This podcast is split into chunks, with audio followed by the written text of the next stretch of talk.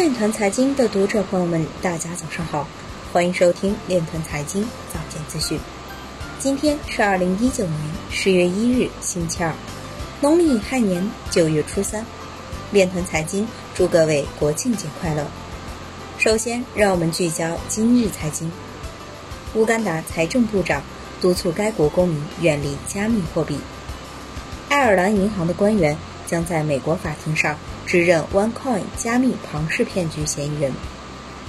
江苏盐城推出“我的盐城 ”APP，利用区块链等技术打造城市生活服务平台。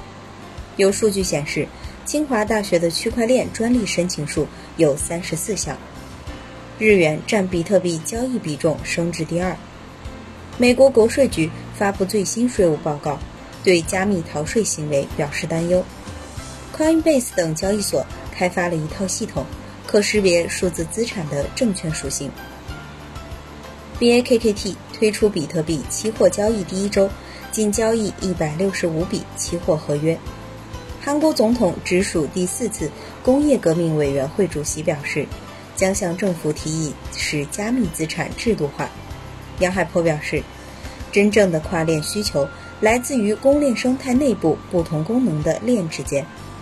今日财经就到这里，下面我们来聊一聊关于区块链的那些事儿。据中国证券报消息，央行行长易纲在中国金融发表文章，《新中国成立七十年，金融事业取得辉煌成就》。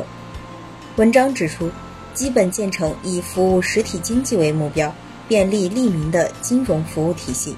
党的十八大以来，顺应金融科技发展需要。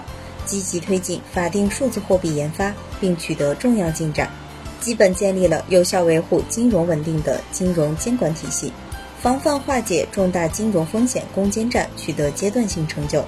以上就是今天链团财经早间资讯的全部内容，感谢您的关注与支持，祝您生活愉快，我们明天再见。